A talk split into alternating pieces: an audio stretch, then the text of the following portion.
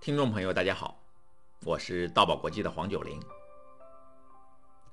在上一集节目，我和大家谈到了演讲的第一类素材——早年的成长经历。今天，我要和大家聊一聊演讲的第二类素材——生命对自己的启示。已故的苹果公司联合创始人史蒂夫·乔布斯有一个非常著名的演讲。那是2005年，乔布斯接受斯坦福大学邀请，在斯坦福当年的毕业典礼上所做的演讲。他的这个演讲非常有特点。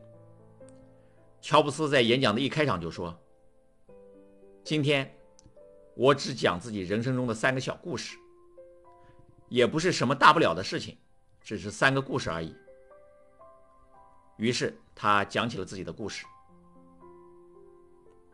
第一个故事是串联生命中的点点滴滴。他早年由养父母收养，后来养父母供他上了大学，但是乔布斯没有把大学念完，而是辍学去听了一些其他的课程，包括美术字课程。当初学这些课程跟他以后做的工作好像没有太多的关联。但是乔布斯后来却发现，这些事儿都能串联起来，形成有价值的联系。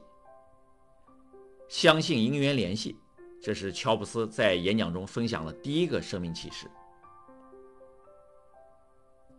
第二个故事是他人生中的得与失。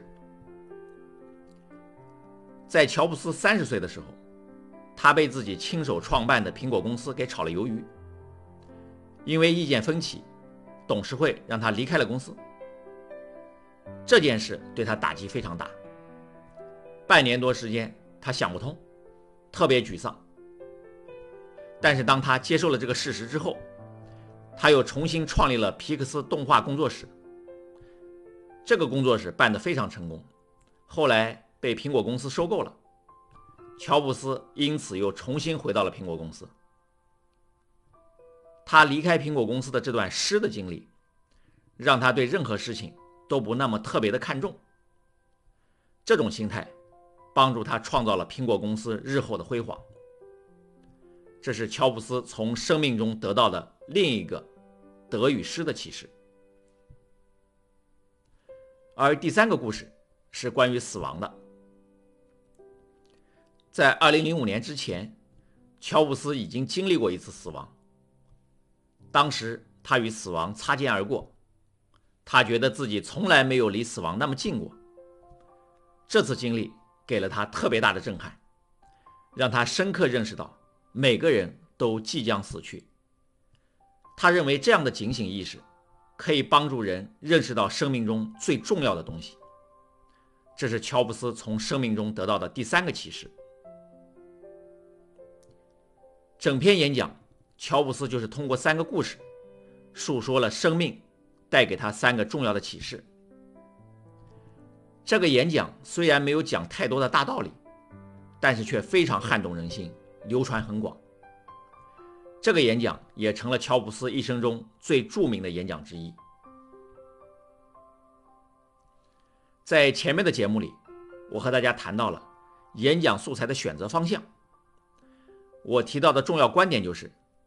自己亲身经验得来的东西，是最好的演讲素材。我们这两集节目谈到的第一类演讲素材，早年的成长经历；第二类演讲素材，生命对自己的启示，都符合这个观点。他们都是演讲者亲身经验得来的东西，而这两类素材几乎都是以个人故事来呈现的，所以在演讲当中，我们要特别注重。把这方面的素材以自己个人故事的形式来讲述。有一次，我坐海航的飞机从北京飞往多伦多，飞行途中，我走到飞机的后面去取饮料。